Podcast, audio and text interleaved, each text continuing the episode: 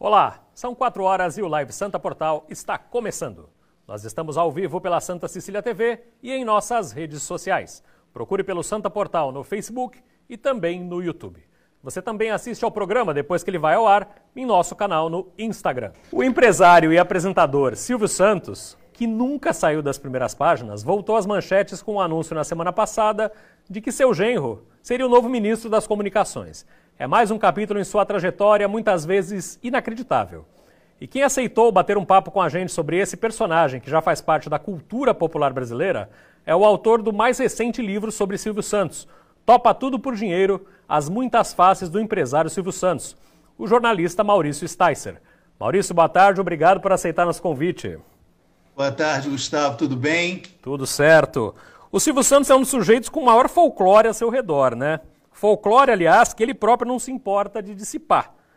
Foi esse mistério, apesar de tanta exposição, que te levou a se interessar pela figura do, do Silvio Santos, escrever uma.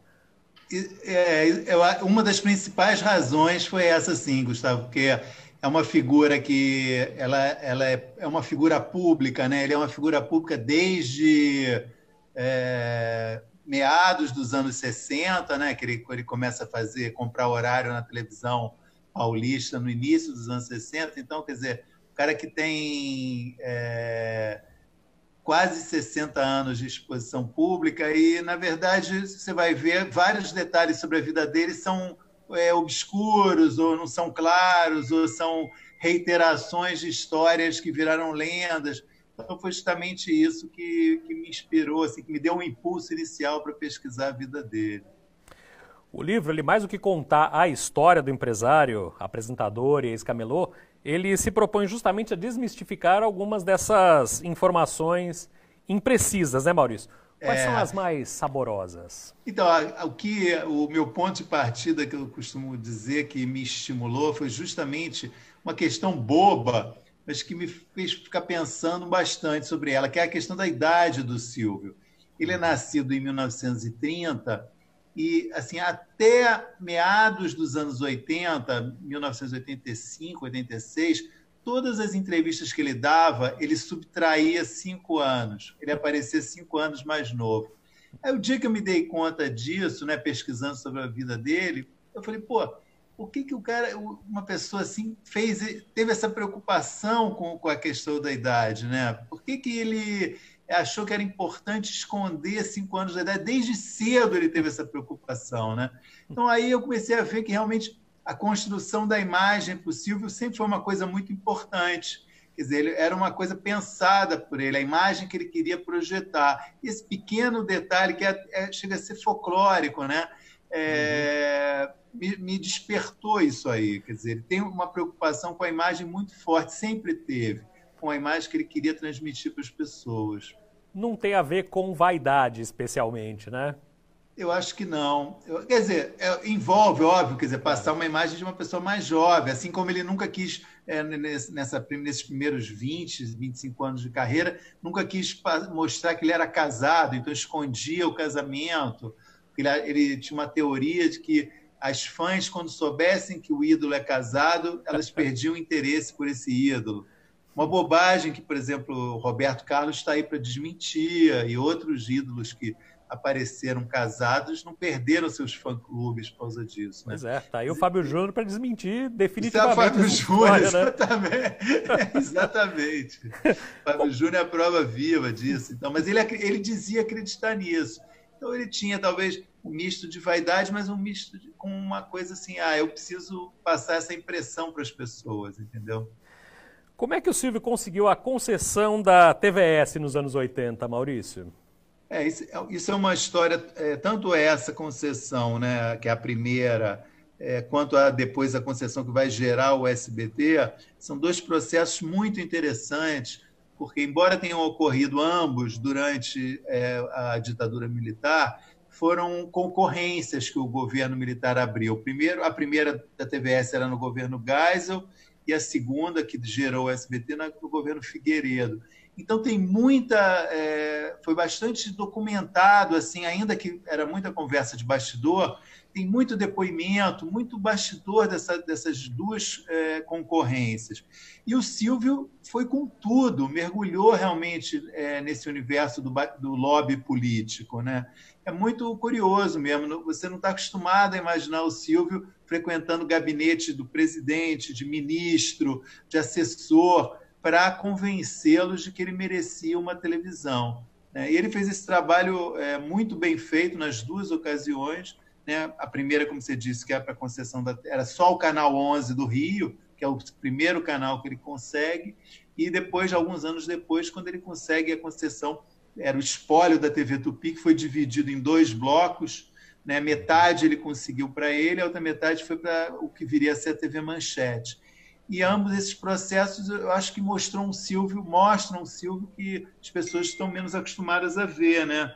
menos, é, menos público, né? Um, um Silvio de bastidor, lobista, bajulador, né? que ele leva para a televisão essa, essa, esse esforço, ele transmite para os espectadores dele que ele está é, tentando o canal, então ele canta o Geisel é coisa nossa, depois ele vai fazer a Semana do Presidente para homenagear o Figueiredo, que deu o SBT para ele, enfim. Acho que é um processo importante para conhecer o Silvio também. Essa proximidade do Silvio com o poder estabelecido, seja ele qual for, ela vem de sempre, então, né? Exato. Nós estamos aí conversando sobre, a, sobre o impacto da indicação do novo titular do Ministério das Comunicações, que é genro do Silvio Santos. Exato. O Silvio sempre teve essa postura. Isso é uma coisa que eu realmente achei importante documentar no livro, que é, é essa ideia de que ele é um concessionário e como a televisão é uma concessão, ele, ele, ele, ele entende que o governo, que eu acho que é um entendimento até errado, que o governo é o patrão dele. Na verdade, é o Estado que é o patrão, que quem dá concessão claro. não é o governo, né? Quer dizer, mas enfim, ele sempre, ele sempre entendeu que quem estava no poder é, ele devia uma certa é, subserviência, um certo cuidado, sempre evitou criticar presidentes, governos. E isso vem realmente, como você disse, começa lá atrás, né, no governo, ainda antes do gás, no Médici, que ele tentou a primeira concessão dele, ele tentou, ainda era o Médici o presidente. Até os dias de hoje, com Bolsonaro, de certa forma, é, coroado agora né, com a nomeação do genro para ministro das comunicações, que é uma situação é, original, nunca tinha acontecido nada parecido na trajetória do Silvio né, é, de ter uma figura tão próxima a ele num cargo que é vital para uhum. um dono de emissora de televisão, que é o Ministério das Comunicações. Claro. Você aborda no livro também a vida política, entre aspas, do Silvio Santos, a tentativa dele de ser deputado e depois de ser candidato à presidência da República em 1989. Exato. O que levou o Silvio a se candidatar? É, só, só fazendo um pequeno reparo, ele tentou primeiro ser prefeito depois hum, governador e presidente. Não chegou a, a tentar ser deputado, mas é, se, se, bobeasse, ele também poderia ter tentado. Eu, olha, é um, é um grande mistério para mim essa, esse episódio. Ocorre em 1989, quando ele tenta primeiro ser candidato à presidência pelo PFL, que hoje é o Democratas, né? É, que convida ele para ser presidente, porque o candidato do partido, que era o Aureliano Chaves, estava indo muito mal nas pesquisas. E o Silvio, que já estava um pouco seduzido por essa ideia de política, aceita. E só que aí o, democr... o, o PFL é pre... muito pressionado é, pelo é, pelo Collor, que era candidato que era candidato de um outro partido, uhum. pelo governo na época que era o governo Sarney, é, ele desiste é, de ser candidato. O uhum. PFL desiste de ter o Silvio como candidato. E aí ele, ele aceita ser candidato para um partido minúsculo chamado PMB, né? que era uma loucura, não fazia nenhum sentido o Silvio ser, ir, buscar uma aventura desse tipo. Durou menos de 15 dias essa candidatura, é, ele foi empolgado para a televisão fazer campanha, e, só que a Justiça Eleitoral considerou o partido não, não tinha possibilidade de indicar um candidato e uhum. a candidatura foi anulada antes da eleição. Agora, por que o Silvio resolveu fazer isso? Eu não tenho uma resposta completa. Assim, eu acho que foi um misto de vaidade, um pouco de loucura dele, assim, é um momento que ele, ele mesmo não sabe explicar direito, querer ser presidente dessa forma, que é um pouco irresponsável, né, Gustavo? Quer dizer, você, 15 dias antes da eleição, decidir ser candidato, né? É uma coisa assim difícil de entender. É bem típica do Silvio Santos, é por isso mesmo. É, né? é, é.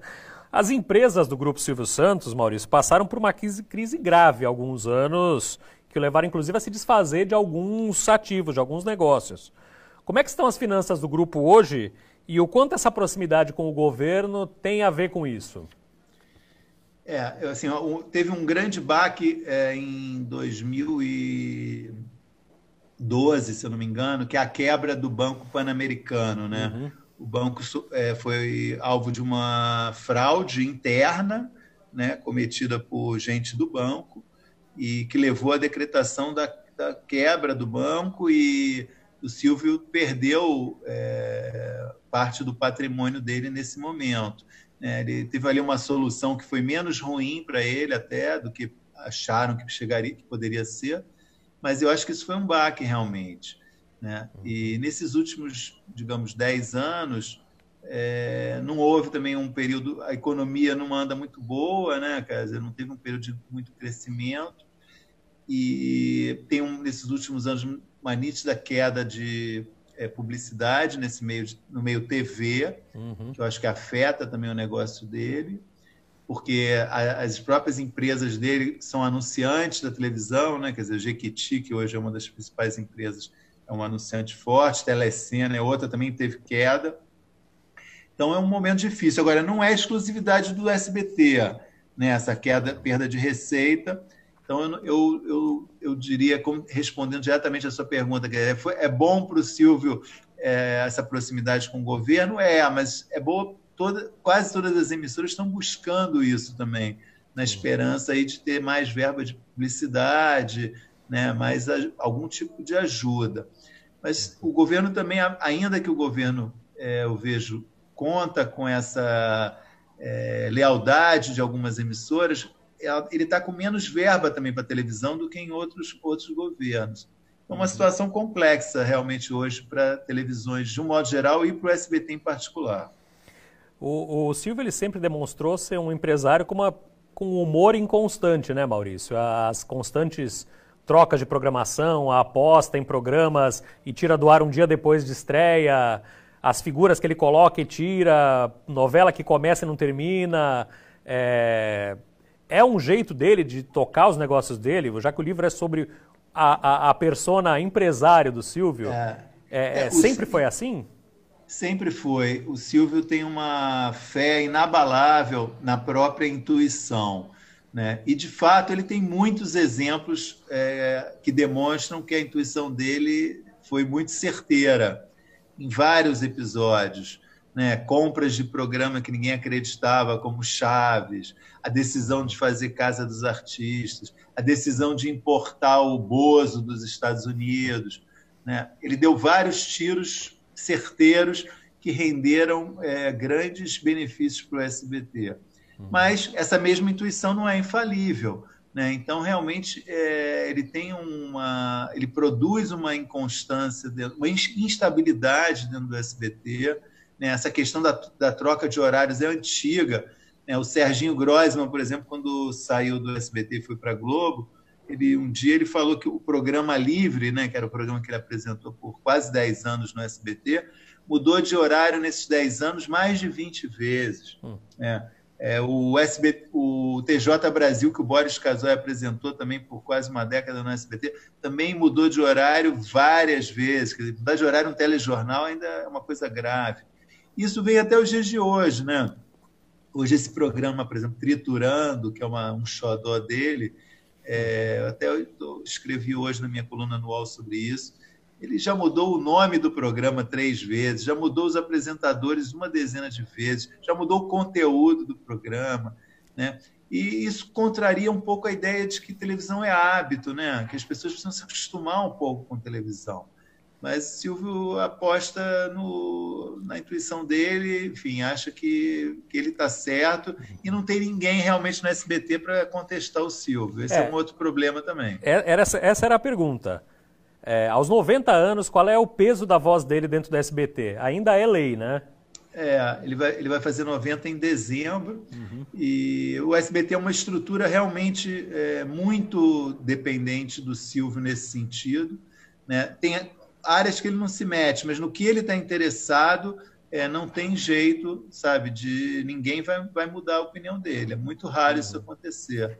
É, e até comete barbaridades, né? Como há pouco tempo uma ele ligou uma, uma, ligação dele de tarde, num sábado, para o jornalismo do SBT, teve um desentendimento lá, ele mandou cancelar o telejornal, né? Uhum. Uma coisa assim que totalmente fora de controle, ninguém conseguiu reverter essa decisão e foi um vexame para o SBT. É, num momento em que todo mundo esperava qual seria a posição, né? Você consegue imaginar é, qual vai ser o futuro do, do, do canal pós Silvio Santos, pós aposentadoria ou então, o Silvio, eu, ele nos últimos anos, ele meio preparou, do ponto de vista dos negócios, já uma sucessão. Né? Ele conseguiu, é, no governo Temer, a transferência da, das concessões para filhas.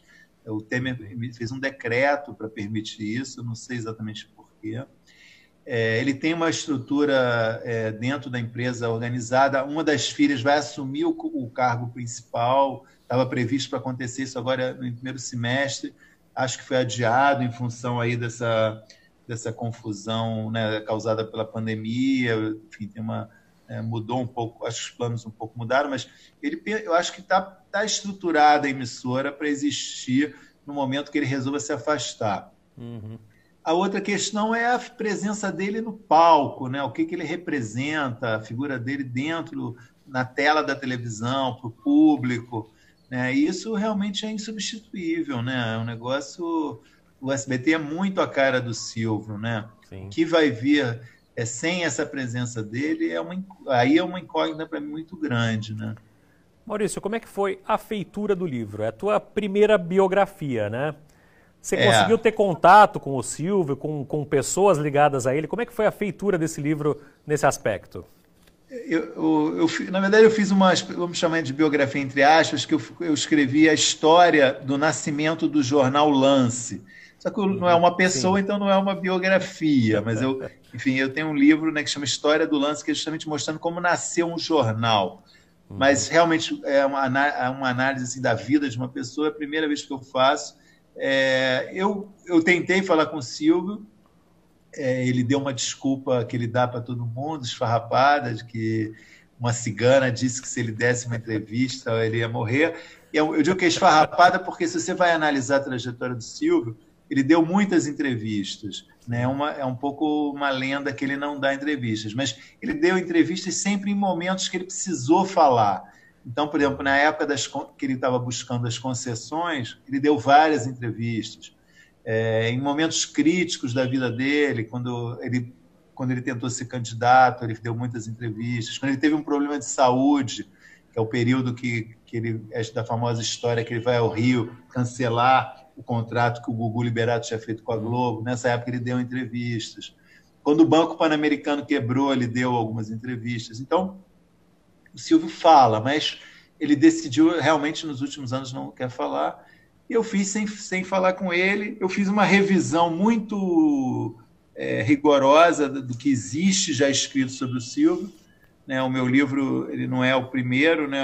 eu falo isso logo no início, faço questão, já existem cinco biografias, ou cinco livros sobre o Silvio antes do meu, mas o meu talvez seja o, o menos, digamos, é, um que buscou não ser oficial, uhum. né? levanta questões polêmicas, levanta dúvidas, não é um livro, digamos, é, chapa branca, né, como Sim. são alguns dos, principais, dos outros principais livros sobre ele. E você teve algum feedback da reação dele? Se ele leu o livro? Se ele...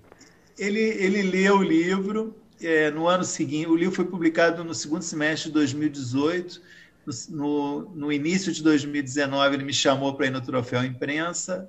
A gravação foi no, acho que janeiro, fevereiro, fevereiro ou março e ele fez maior propaganda do livro.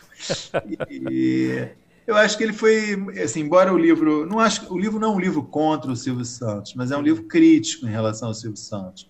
Né? Aborda problemas que eu acho que são importantes e que não tinham sido abordados em livro.